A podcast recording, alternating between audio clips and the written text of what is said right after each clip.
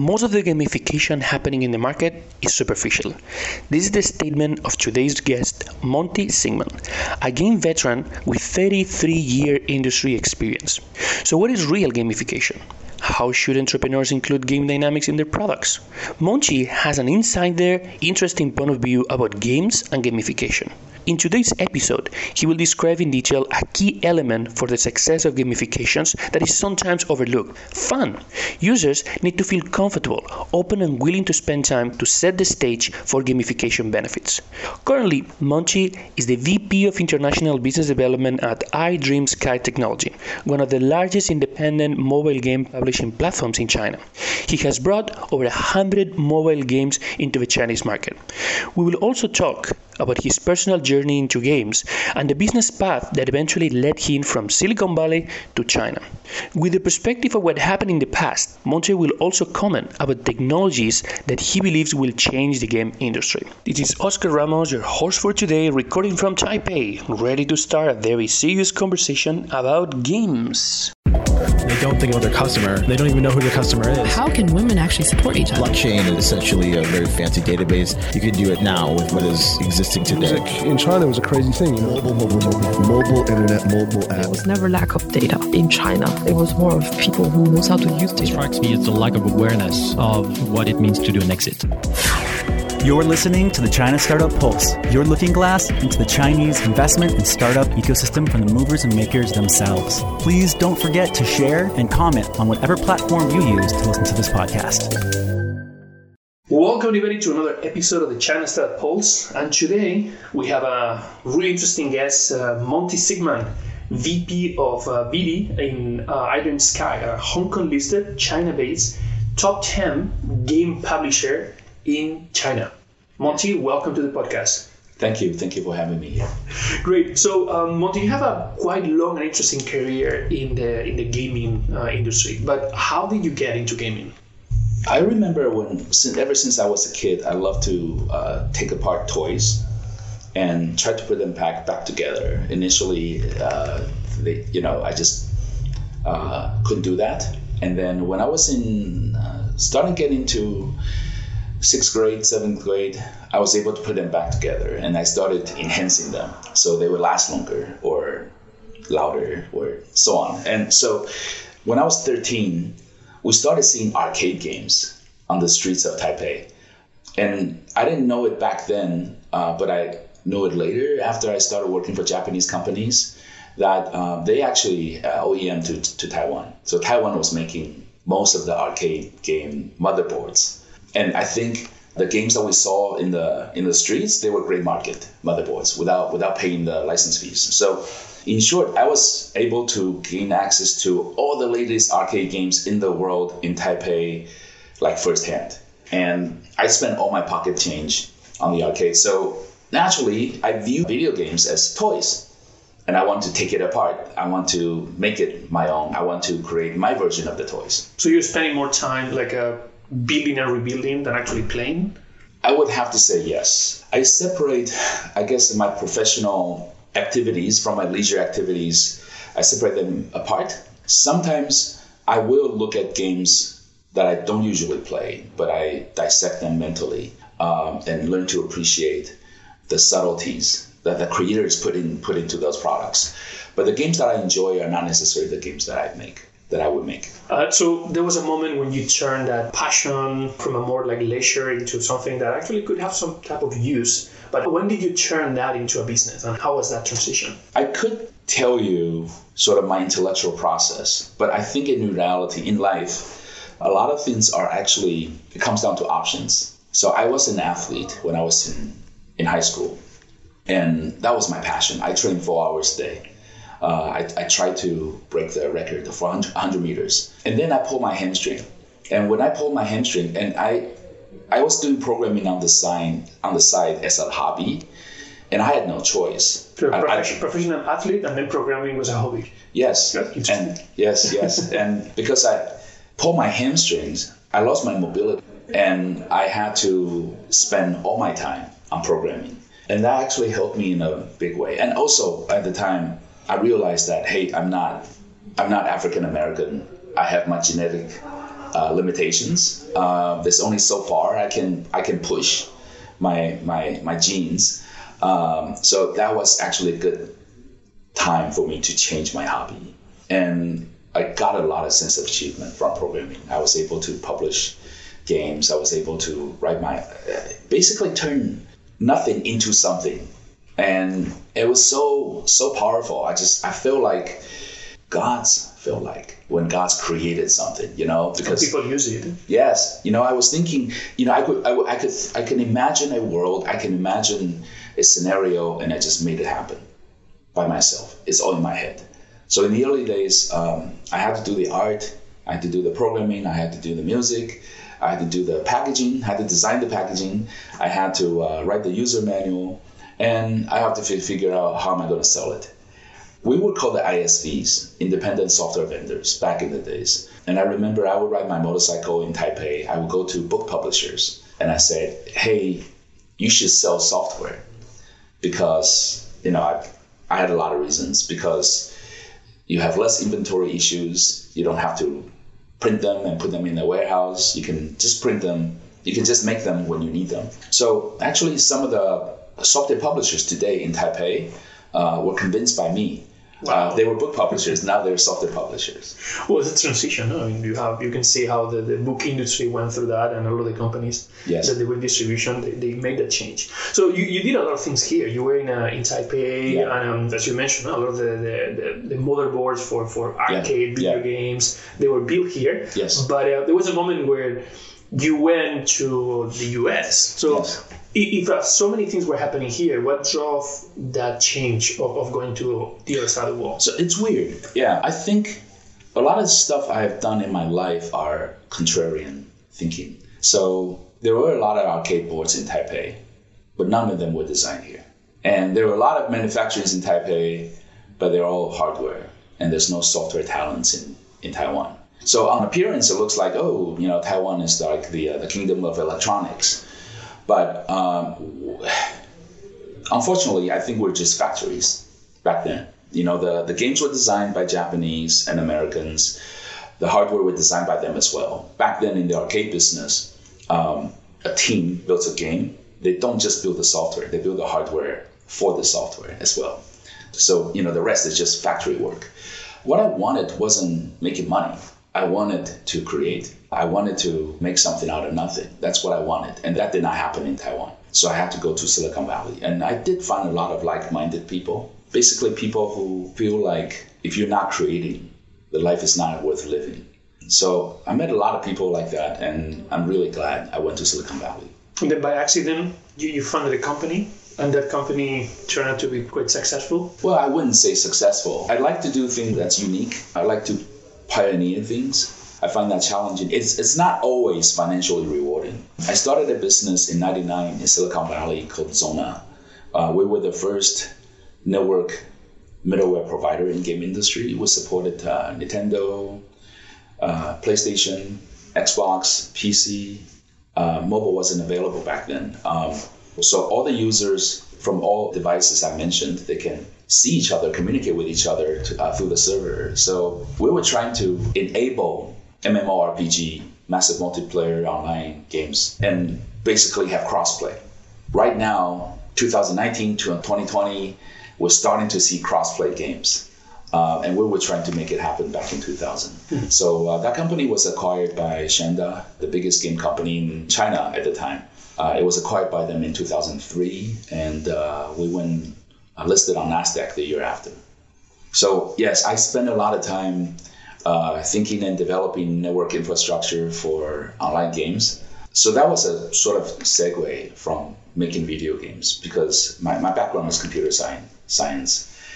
And uh, I'm more excited about creating games. I think computer science is a tool for me to make that, you know, something that's interesting. I couldn't make something interesting and massive online without the tools. So I decided to go make the tools first and provide it to the industry. And then when that's mature, I can work on games. That's quite interesting because uh, you were working on, on this concept of multiplayer uh, games online that yeah. were cross cross different yeah. vendors, and you were building that company in the US where you said, I mean, that's where a lot of the things were, were being created. Like the people that actually saw value and interest in what you were doing, they were in Asia. And we're seeing a lot of these, like sometimes thinking that, uh, that the interesting things are happening in other places, but then uh, being created other places, but they're actually being used uh, somewhere else. No, we see, uh, particularly in the game industry, Right. that's something that, uh, that a lot of people argue that uh, that in VR and AR, like still the IP and the technology might be created somewhere else, but where there's a use case is actually here in uh, in, in Asia. Yeah. And, and you're talking about 20 years ago. Yeah. that was already already the case. Yeah. So how was the adoption? I mean, did you have like more more clients here, more users? Because I mean, Oh, Nintendo, all of those were like uh, Asian manufacturers. But yeah, definitely. I uh, one of the reasons I never want to go back and sell middleware is because of the the suffering that I went through. When you do business development for middleware, I went to a lot of um, companies in the West. They all have the what we call non-invented here syndrome, NIH. Basically, you're convincing, you're trying to convince them that your technology is better than their technology or better than theirs if they would develop it themselves. And they're less concerned about time or opportunity cost. A lot of people that you speak with are more concerned about job security. In some cases, I was able to speak with chairmen and CEOs, and for them, it's not job security for them, it's the politics. They have to fight with their CTOs. So I, I, I really don't appreciate being in that position anymore. I would say in the West, maybe because of the cost structure, it's it was much more expensive to build MMORPGs in the West. And uh, if you look at the West now, you can only find probably a handful of studios still making MMORPGs, and some of them probably will never make it. Do you think that the driver is really is really the cost of creating, or is the is really the appetite and the interest from the consumer base? I think when EverQuest came out, EverQuest was out 98, 99. It was the second biggest MMORPG in the world. It was so fresh, so new. A lot of people wanted to give it a try. Very quickly, we had Second Life. It's less of a game, but more of an online virtual community. A lot of people go there and just hang out. I think it was kind of a hype. I think it was kind of a hype. And then World of Warcraft made it more mainstream. The problem is, it takes a lot of money to develop a game like World of Warcraft. And they would saturate the market. So once you have a World of Warcraft, they sort of suck out the oxygen from the market. I mean, you would have different theme like uh, Eve Online. It's uh, by CCP in Iceland. That's a sci-fi backdrop. So some people may go to sci-fi sort of MMO and they don't like fantasy based. Um, but there's only so much of that. So I, I think MMORPGs are so massive. Each game can take hundreds of thousands, if not millions, of people. Um, when a good game shows up, because of network effect, they, would- they would take away a lot of players. So, so there's not enough uh, market left for other people. Well, that's that's the whole thing. I mean, there's certain categories where you have a a leader takes it all type of dynamic where, where yeah, I mean having more people makes the whole thing more fun. Right. Because you always have more more more like Right. friends Yeah. to even did you know that you are like making And personally, I have a theory, personal theory, that uh, because it is the way I play games. I play games to escape. I'm done with people when, when, I, when I go home, you know? So why do I want to meet more people in the game? So when I play games, it's my opportunity for my solitude. It's a place where I can just relax and don't have to talk. I don't have to behave myself. So I play solo games. I play single player games. Or if I play with other people, they are called multiplayer games, you, where you don't talk, you just play. So I don't think I represent majority of the players. I think a lot of players they are lonely. They want to meet friends, um, but I don't think that's the entire market. I think we have a lot of segments in, in the game industry. So I just want to emphasize. I used to think all games should be online. I used to think this was 20 years ago, and now now I don't think that's true. I think the game in the games should have a lot of segments because people have different needs. And the massive multiplayer online games, I don't believe it's mainstream anymore. I think it is one of the genres, but I don't think it is mainstream.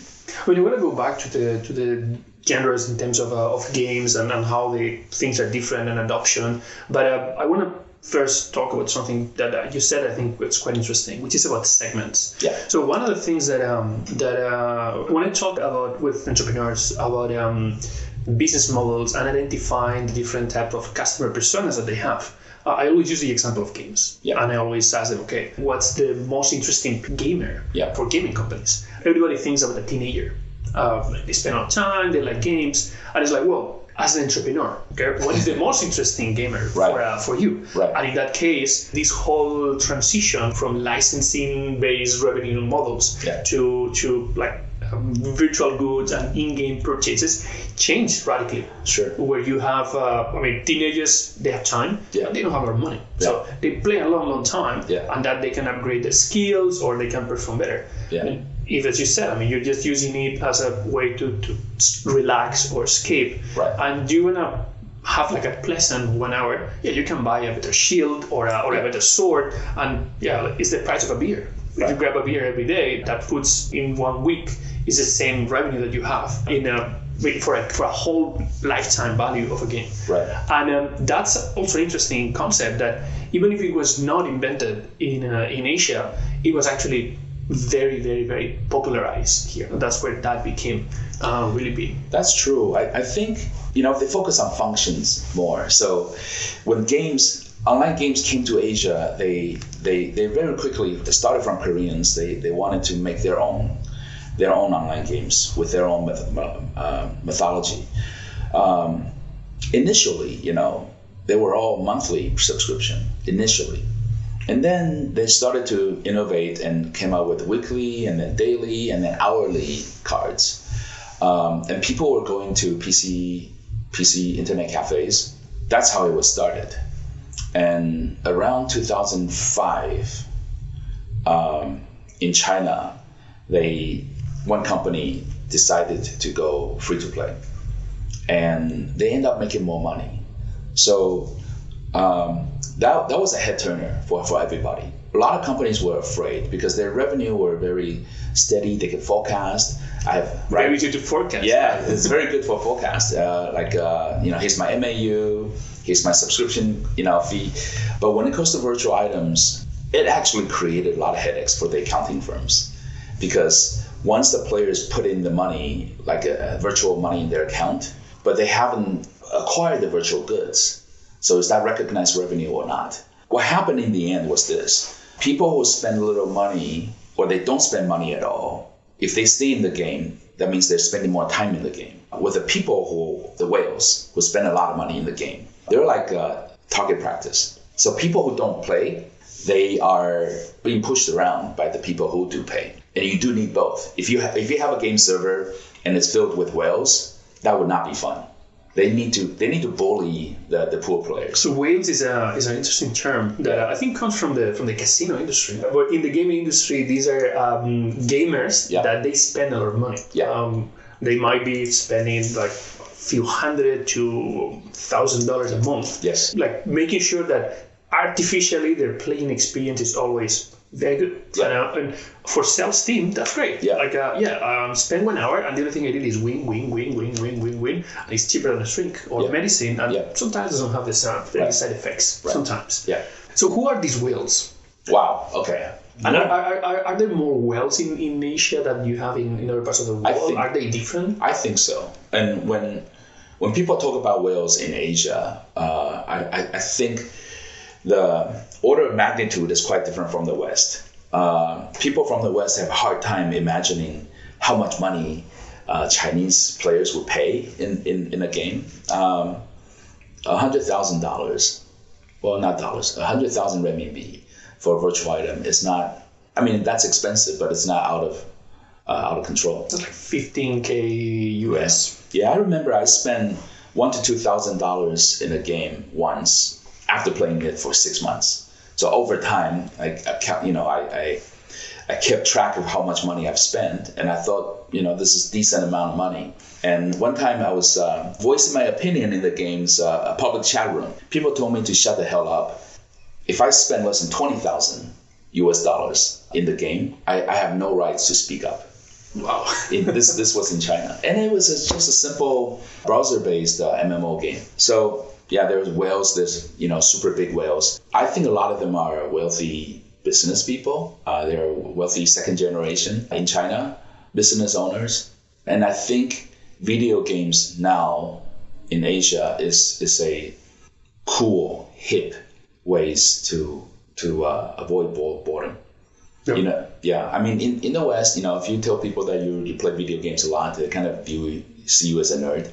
Uh, Mm. that you don't get that in, in, in China. Well, right now, um, with the whole like lockdown that a lot of people is going through, Yeah. in uh, due to the coronavirus situation, games are actually playing a very important role socially in terms of mental health. Because yeah. I mean, a lot of like, especially young, young professionals, they're trapped at home, Yeah. where where for safety they cannot leave anywhere. And um, they spend a lot of time. So yeah, you. I mean, you can watch TV, you can watch movies. That's kind of like very passive, and at least that gives you another type of, of interaction and, Yeah. and connection with uh, with the, the outside world. Yeah.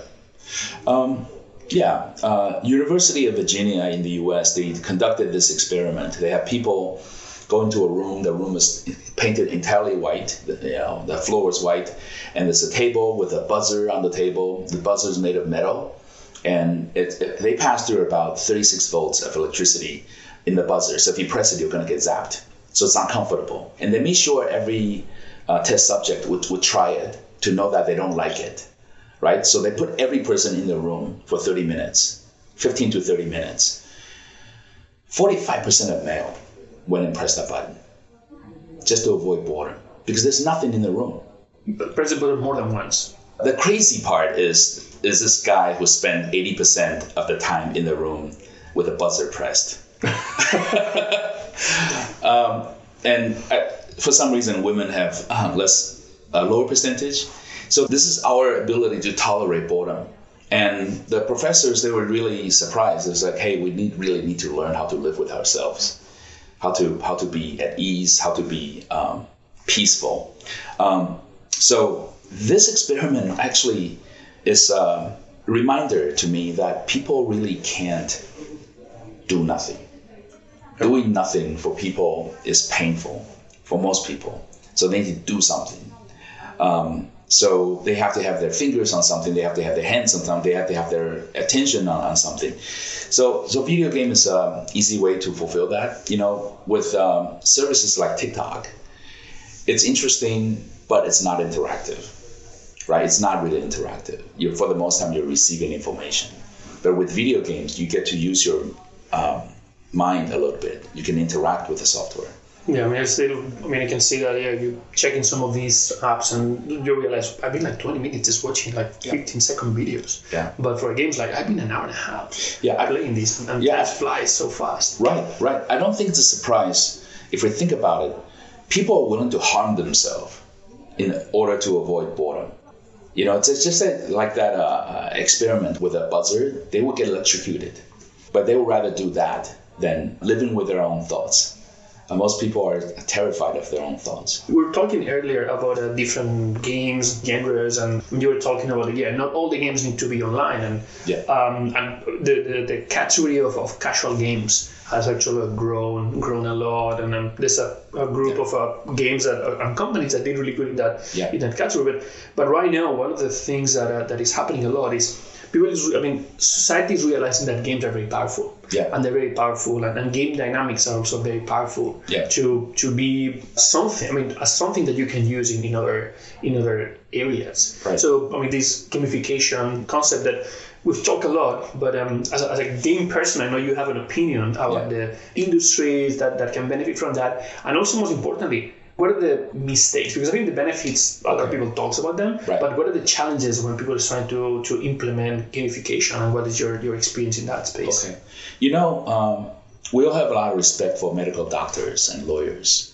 And I don't know, for some reason, when people uh, think about video games or making video games, they just think they can do it themselves. You know, it's just, just like uh, fixing an appliance or something. Um, but I've been in game industry for, for 34 years and I still have so much to learn. My long and short of it is a lot of people, when they approach the subject of gamification, they go online, they go Google it, and then they think they can read up uh, Wikipedia. Then now, now they know uh, gamification. They can go go and give uh, public presentations about gamifications. Um, it's it's actually quite a deep subject. Um, I, I don't believe anyone can probably design gamification if he has never shipped a video game before, because the core, the core essence of gamification is fun. Why do we avoid boredom? Why do we get attracted by pleasurable activities? It's because pleasurable activities are fun. They're pleasurable. Um, sitting in a classroom, listen to monotonous voices of the teachers, that's boring. You know, on boring subjects, that's boring.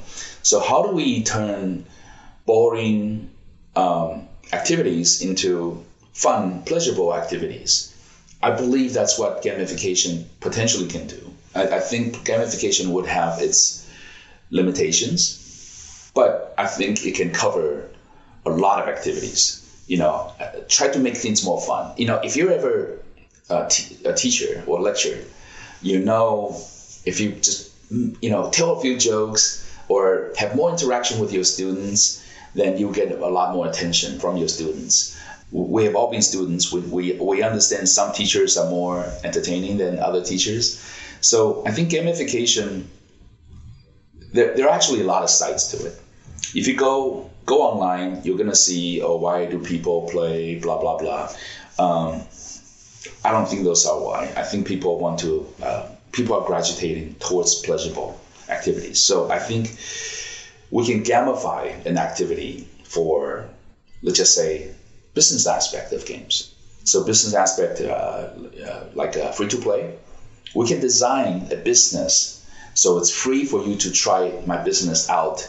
And as you get addicted to my business practice, then I would charge you you know, service, you know, uh, services based on usage. Uh, I think that's that's a form of gamification. You're you're basically taking ideas from successful game industry practices. Some games, uh, when you go in, you can collect an item, and if you do that every day, after, on the seventh day, you get something big. That's from video games. Like we call it punch card system. So every every day you go in, and you know people have implemented that with membership loyalty system. But we have to boil it down to why why do kids play games instead of study? I'm not sure they can understand. Uh, they can even answer that. But we have to get to the, the core. Why why are games more fun than other activities? I would say one thing that I have observed. People don't like to be forced. I don't think you can enjoy playing a game if you're being forced to play a game. So this feeling of pleasure, you have to be in a relaxed environment. So if you're in a classroom, you're being pressured, you have to pay attention. Don't look around, don't don't talk amongst yourself. I, I think it's quite impossible for that to be pleasurable. So they escape, students escape from that environment. They, they're left on their own. They're engaging in something that they choose, right?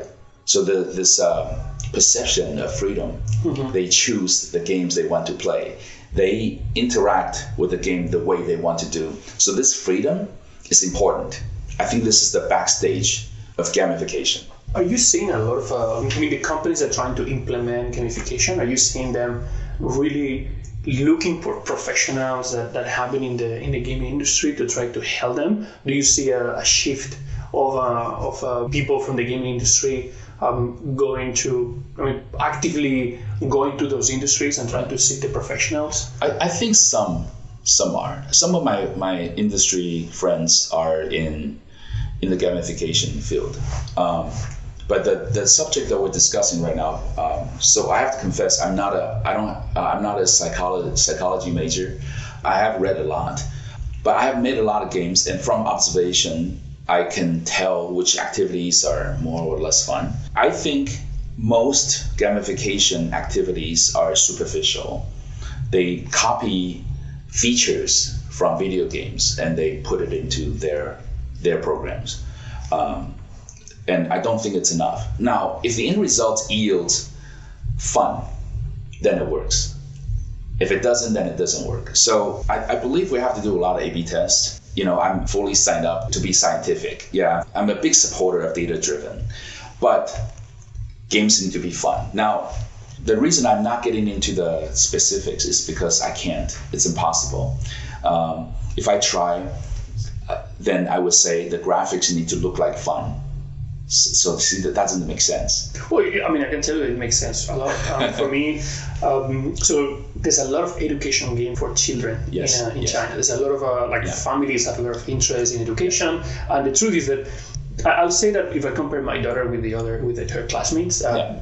all, all her classmates are way more disciplined in terms of uh, following a more traditional approach of study. Yeah. But they also have uh, been exposed to a lot of games. So the, the variety of games that, that, that, that education gives for children in China is just incredible. Yeah. And a lot of them, they're attractive just because they look cute Yes. just because they look cute. That's- I mean, because you're you're working on math and uh, Yeah. and you have like games where where the you're not counting like uh, coins or, or like uh, balls or Yeah, like yeah. mm, you're counting some you're, you're doing flowers or you're Yeah. doing cakes or doing something that they like and sometimes they can actually say like no no I want to I want to do math with strawberry cakes Yeah. and that for, I mean, at the end of the this, like, I just want you to count. I mean, what doesn't matter. But for her, it's more important that she's got a, a strawberry Right. cake, and that is what basically makes her um, gives gives I mean makes her give the game a, first opportunity. Yeah. So so the presentation matters. So the graphic matters. The back the, the music matters. You know if. If you, if you need the music for that scenario, I don't think uh, gamification is only for apps or websites. I think gamification could be for real life activities. I lost 30 kilos in the last 13 months. Uh, imagine that. That's like an elementary school kid's weight. I lost that much weight. I got on this uh, keto diet. And throughout the process, I gamified my diet. So I have an electronic scale, and uh, in the morning, I would weigh myself.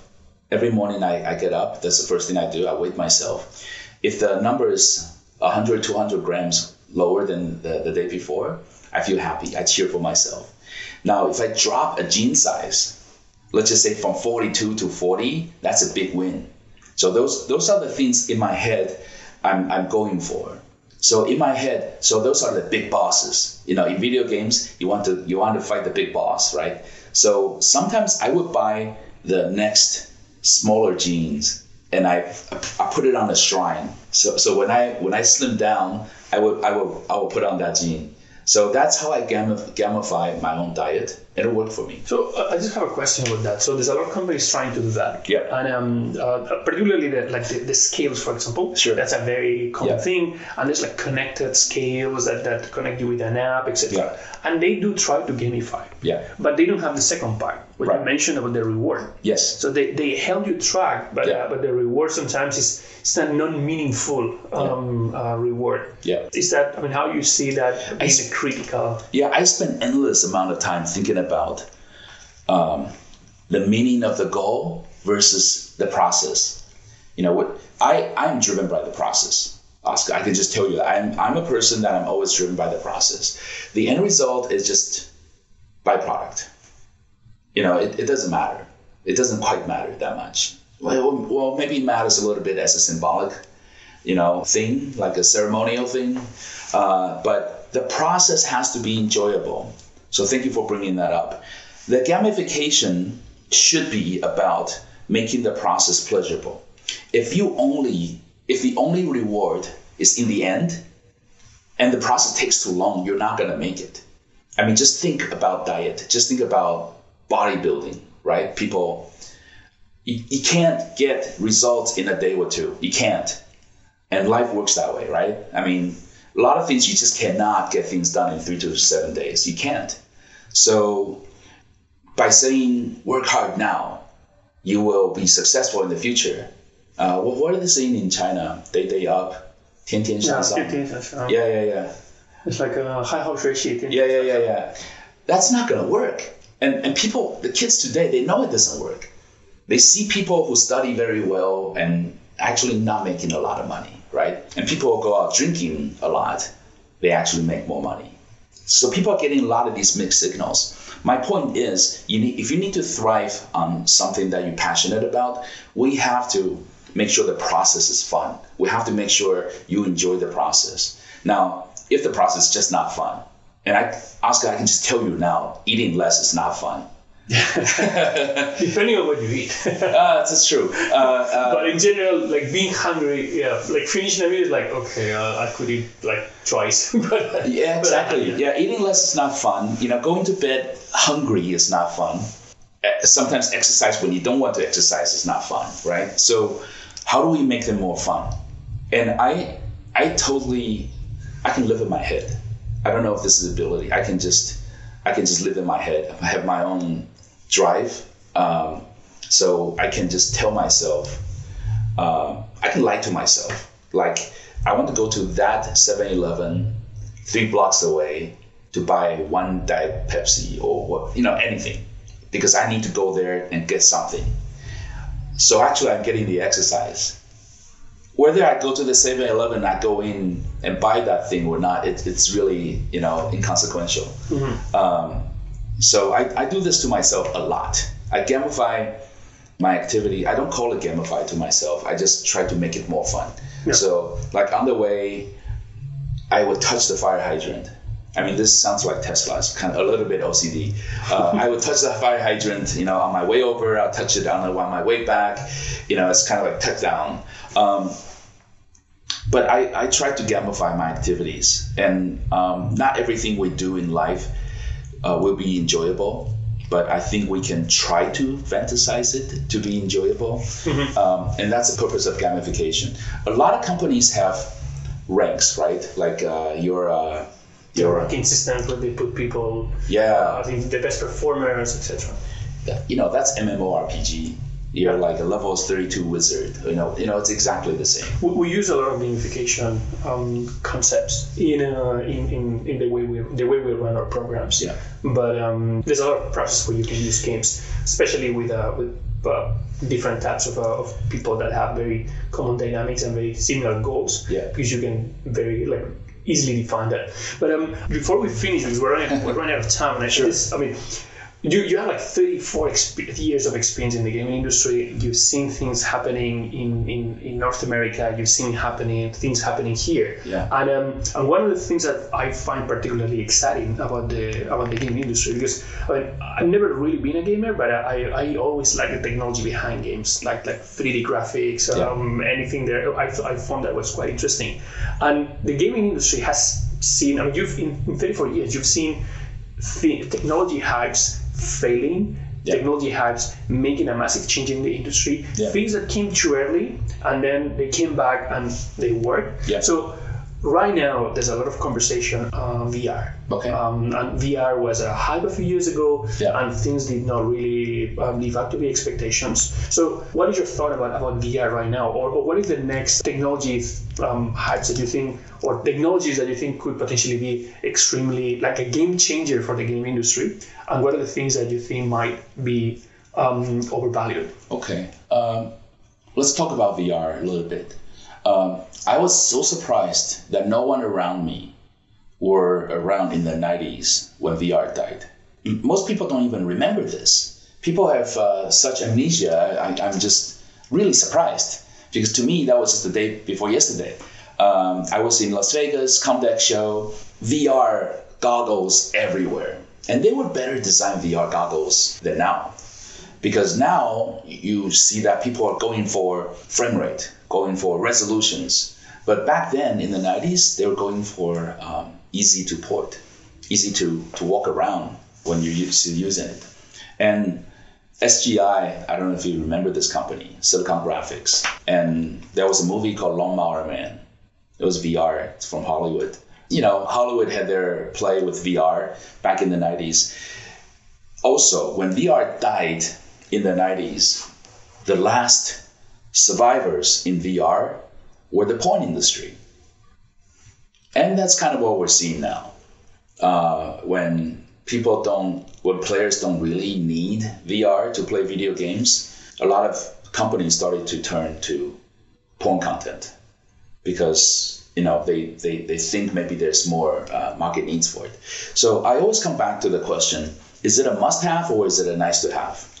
Um, I I can't quite convince myself that VR is a must have. Remember Nintendo Wii? Yeah. Yeah, right. Motion. Yeah, it, it sounds so cool, right? It's such a cool concept. For a while, everybody had to have one. Playing tennis, playing ping pong, all that. Where are they now? That was just a novelty. I don't think it's a bad pro- bad idea, but people who want to exercise, they will go exercise. People don't necessarily want to exercise while playing games. It was a good idea, but it didn't work out. Maybe it will come back and work out in other forms, but it didn't quite work out. That's why the next generation of Nintendo hardware didn't have the motion. Switch doesn't doesn't do that. So I like VR as a concept, but I have a theory. I think any device that makes you look like a geek to women would not work. if you look like a geek to women, if they think you're a dork, you're a geek, wearing that big hunky thing on you with a cable, you know, uh, behind, then I don't think that's gonna work. It's my theory. Um, I had more, actually, I had more hopes for Google Glass, to be honest with you. Um, but I believe in immersion. I do. I do believe in having awesome stereo, big screen. Uh, I do believe in that. But VR, it's in your face too much. The helmet is heavy. It's expensive, and it, it's it's missing too many things. It doesn't have eyeball tracking. I mean, it's, I know it's coming, but many things are coming. Uh, you know, some I, some VR have, uh, have head tracking, some don't, and people are getting dizzy. Um, I just don't think it's a must-have. What is the thing that you believe it's uh, like everybody's talking something that is common talk right now, and, and it's actually going to be a game changer. It's going to really create a, an impact. I think AR will give me less headache. Yeah, A- AR, at least I'm still seeing the surrounding. When I move my neck, when I move my eyeballs, I'm seeing what I'm supposed to be seeing. And anything additional to what I'm seeing, it's, a, it's an addition. It's not a replacement of a reality. So I think that would take away a lot of the discomfort. Again, I still think we're avoiding a lot of technical details. Without the eyeball tracking, and sometimes I even feel like we need to track where we're focusing, what depth are our eyes focusing on, and um, because that that that matters too. I don't know if you noticed after you look at your phone for uh, extended period of time, you lift up and you look at the surrounding, it's all blurred. Yeah. Um, I think focusing on the short distance, prolonged period of time, actually it's uh, hurting your eyesight. And I could tell by my change of prescription in my, in my glasses. In theory, VR and AR have the opportunity to, to help you with that. They could create content to help you focus on far distance. I don't think anyone is doing that. I mean, this this is not going to be easy. We're we're just barely doing eyeball tracking. I don't know if anyone is doing focal focal tracking, um, but this can potentially help us. So imagine this, Oscar. If we're selling a technology that's helping people with their eyesights, imagine that. Like, um, I'm playing a game. The game requires me to look far far away. It knows my my my eyesight, and it's training me to use the the, the, the muscles behind my eyeballs. Um, I would buy it. I mean, I would argue that's a must-have. Monte, thank you very much for uh, for sharing your experience, your predictions about the future, your, your vision about the about the whole industry. And um, if anybody wants to learn more about gamification, we don't mention we don't talk too much about about market entry, Yeah. uh, gaming market into China. We, we save that for a future podcast that we'll hopefully do. Uh, but uh, but how can how can people contact you if they want to reach out? Uh, I can be reached at uh, Monte M O N T E at iDreamSky. That's I D R E A M S K Y dot com or msingman at gmail dot com. Perfect. Thank you, Monte. Thank you. Are you listening to this episode on Himalaya? Whether you are a podcaster or a fan, Himalaya is designed with you in mind and has a ton of cool features like curated shareable playlists and collections made just for you, along with personalized recommendations to help with content discovery. It's definitely my favorite listening app, and I'm sure it'd be yours too.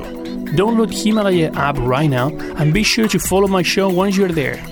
Just want to take a minute to thank our sponsors. China Accelerator is the number one accelerator in Asia. Not only were they the first accelerator in China, but they were the first accelerator in all of Asia. They help companies expand and grow into the China market, and Chinese companies grow into the global market. They're also the only accelerator in Asia to have a unicorn come out of it. To find out more, go to www.chinaaccelerator.com. And thank you to People's Squared, the original and first co working space in China. Based here in Shanghai, it is the ideal place for movers and shakers, teams big and small, to find a place where the entrepreneurial spirit and culture lives to call home. You can find out more by going to people squared.com.